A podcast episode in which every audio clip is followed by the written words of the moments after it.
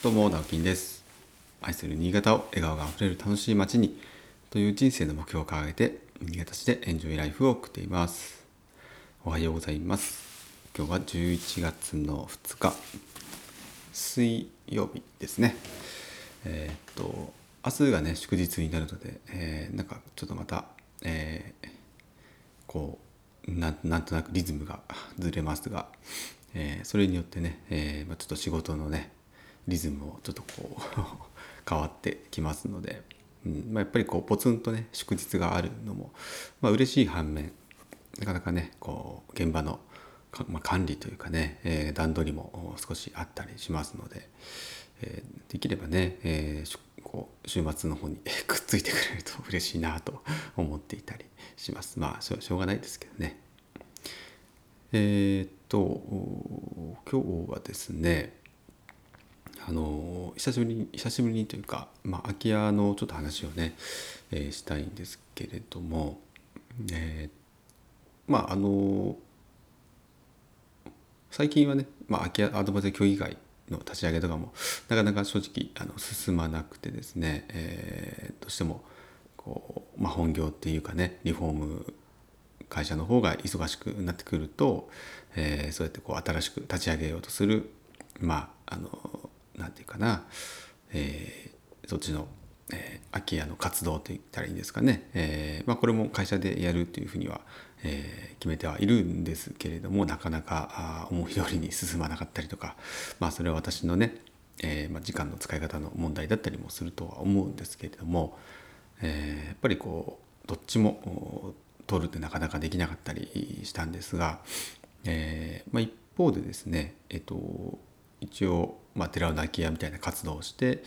えーまあ、それがこう周りに知られてもいるわけですよね。えー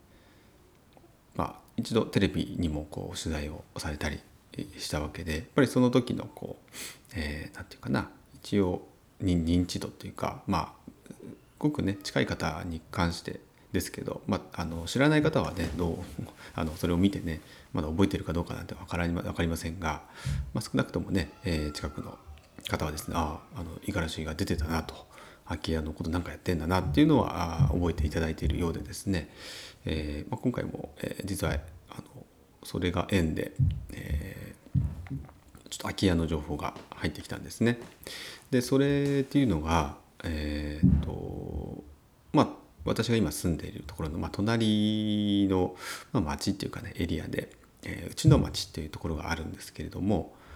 ここもともと私もすごく面白い町だなとは思っていてもともとはあの宿場町として、えー、以前栄えていた場所でですねで今は、まあ、若干こうシャッター街みたいなことになってはいるんですけれどもえー、なて言うんでしょうかねその町の雰囲気とか、まあ、文化みたいなことがまだ残っている地域なんですね。えーと、この西区の中でも新潟市の西区という地域の中でも、えー、割と古い歴史がある町でですねあのまあその拠点の一つだったり宿場町ってことは拠点になっていたんですよねこの辺のエリアのもうあの中心地と言ってもいいんじゃないかなと思うんです。でもそこをこう中心に発展をしていた要は繁華街なわけですよね。今もまあ飲食店は結構あったりとか、えー、それこそ若い方も入ってきたりとかしてですね、えー、私がこう見る限りこのえこの辺りのエリアでは一番あの面白いエリアだなと思ってはいたんです。まあ、そういったあのところの内の町というところの本当にメイン通りと言っていいと思うんですがに面したえー、まあ、とあるお宅のね、えー、空き家になってて、まあえ、処分をしてしようと、まあ、考えてはいるんだけど、まあ、まだ何もしてないっていう話が、えー、舞い込んできたんですね。でこれもえー、先ほど言ったように、まあ、私がこういう活動空き家の活動しているので、えーまあ、それをこう知っていた、えー、ずっとね付き合いのある会社長い付き合いのある材木屋さんの方がですねでもその、えーと、今回、えー、私がリフォーム工事をやっていたえー、現場にあの、まあ、応援というかね、えー、初めて私も実はお会いしたんですが大工さん来てもらった大工さんのうちの、まあ、一人がですね、えー、その実際の空き家の、まあ、持ち主はその妹って言ってたかな、えー、その大工さんの妹のまあ所有になってはいるんですけども、えーまあ、私のねそのそういうことを、え、共通のその材木屋さんから聞いて、えー、なんかテレビ出たんだって？とか言ってテレビに出たって言われても あの私はそういうなんかこう出演したというよりはまあまああのたまたま取材されたんですよって話はしたんですけどでまあ空き家のことも、うん、空き家活用みたいなこともやってますんだって話をしたらですね「まあ、空き家空き家あの2つあるよ」なんて言って、えー、情報をねすぐくれたんですね。で実際にもうあのその大工さんも77歳。で結構なお年でね高齢なまだでも現役で大工やってるんですが非常にしかもあの細かい作業もやられてですね、えー、まあ、えー、こんなこと言ってもなんですけども本当感心したんですよね。ちょっと実は年齢を聞いて大丈夫かなって 最初は思ったんですが、えー、そんなことみじんも感じさせないですね。仕事ぶりで、えー、ただちょっと耳が遠いっていうね あのそれは加齢によって年齢によって仕方がない部分だったりしますが非常に仕事は丁寧でですねびっくりしたんですけれども、まあ、その大工さんからですね、えー、空き家の情報をね頂いて昨日ちょっちらっと外から見てきたんですけれどもあの本当にまあ、えー、そのうちの町というところの、まあ、本当にメインの通りに沿いにあってですねまあ、建物はそんなに古くはない、まあ、そんなに古くはないって言っても40年、えー、50年40年50年ぐらいかな、まあ、50年まで行ってないかもしれないですね。はい。えー、まあで、えー、結構こう敷地目いっぱい立ってるようなねよくあるような。であの車の駐車場全くなくて、えー、で割と交通量の多い 道に面している、えー、で、まあ、駅かうちの駅からね、えー、本当に徒歩そうだな5分ぐらいかな、えー、非常にいい場所ですね。でそのたまたまそのお隣がですねもともと金物屋さんだったところ。こっちはその今回のね空き家の隣ですね。左隣に水路を挟んでなんですけど隣は金物屋さんで。えこっちはね非常にあの歴史ある100年超えてたって言ったかな、えー、まああの歴史ある民家でですね。でもともとその1階の表に面したところでは金物屋さんをやっていてで奥と2階でまあ住んでいたというような昔ながらのまあ商店街の中にある作りですよね。えー、食住一体の暮らしという、まあ、町屋町屋と言っていいのかな？ちょっと、うん、そんな名残もある感じですがいわゆる町屋という感じでもちょっとなかったりするんですけど一回ね中見させていただいたんですがでそっちはですね実はあのちょっと知り合いのご夫婦が買われていてでこれからそこ実は結構大規模な改修工事を行うということでですね、えー、私のあの師匠と呼んでいる、ま、清水さんアトリエの清水さんも、えー、その仕事に、えー、こうまあなんていうか改修計画とか設計というものを、えー、されているという話は聞いたんですけれども、まあ、そんなあの本当に偶然ですねたまたま偶然それを水路を挟んで右隣の今回空き家の情報が入ってきたんですね。で立地としては私実はずっとうちのってそれさっき言ったように面白い地域だと思っていて、えー、以前ねそのナバイタという、まあ、あのイタリア食堂の友達がですね中山君という友達夫婦が、えー、関屋というところにね、えー、結局お店を開いたんですけれどもそこをね、えー、サニー DIY でほとんどほぼセルフビルドで作ったんですがそれが5年前ぐらいかな。でその時に実はあのおすすめしていた地域がこの内の町だったんですね。ただその時はですねなかなかちょっといい縁に巡り会えず、えー、うちの町に出店することは諦めて、まあ、関屋というところにちょっと離れたね違う地域に、えー、お店を作ったんですけれどもまあ、あのそれがですね、まあ、今巡り巡って、まあ、こういう場所のね空き家情報が入ってくるっていうのもなかなかまあ分からないもんだなと感じていたりですねまた当時にじゃあそういう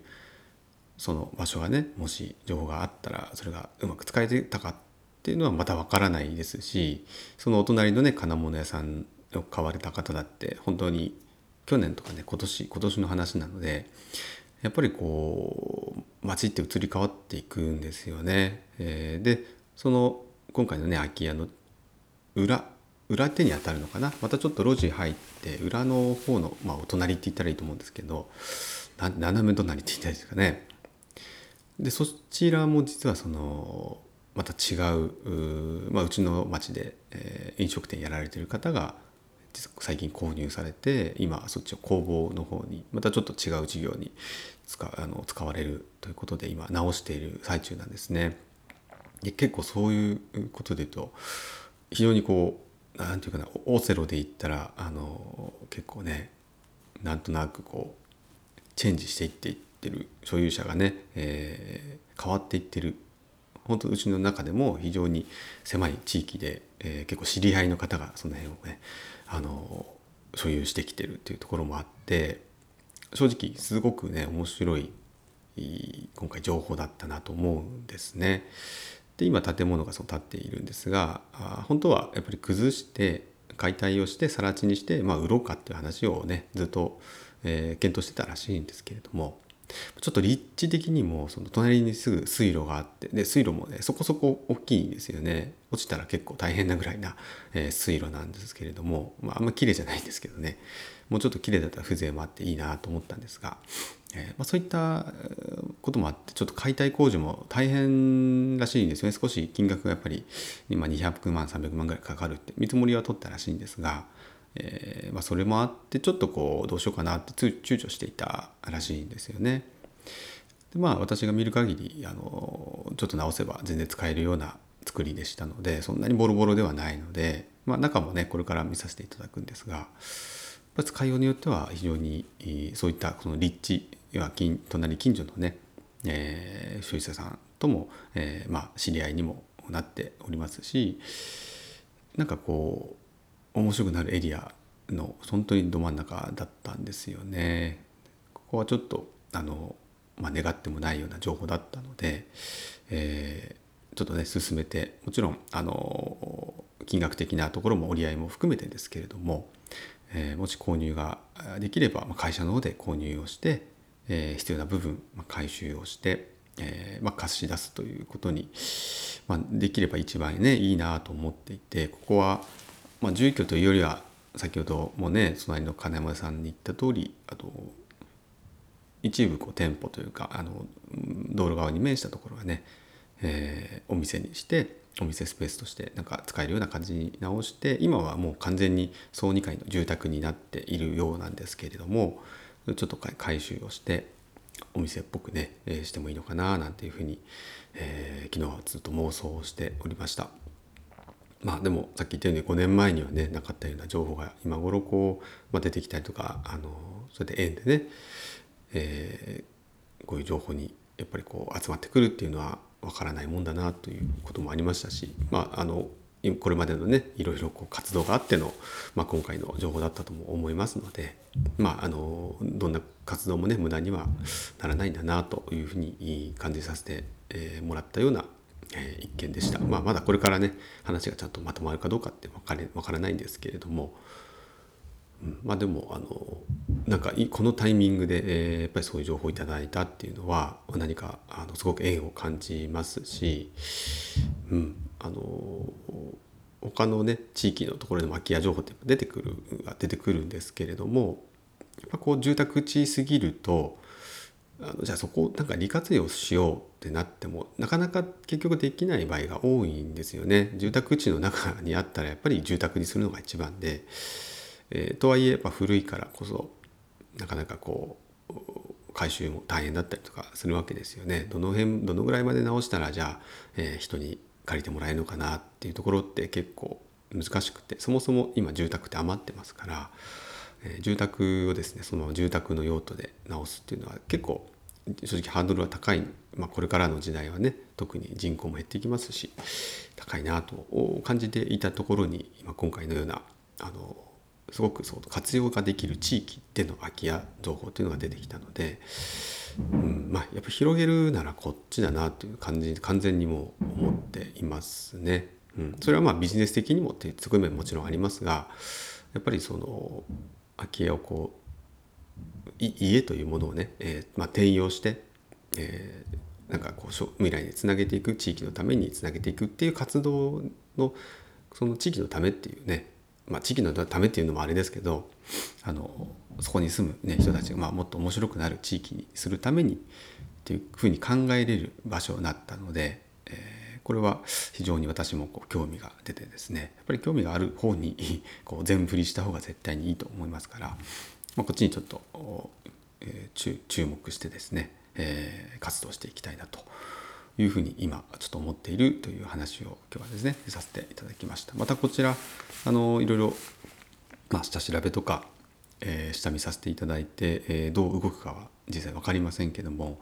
えー、非常に面白くなるような予感がしておりますので、えー、また、えー、新しいね情報動きがあればこちらで、えー、報告させていただきます。お楽しみにということで、えー、今日も一日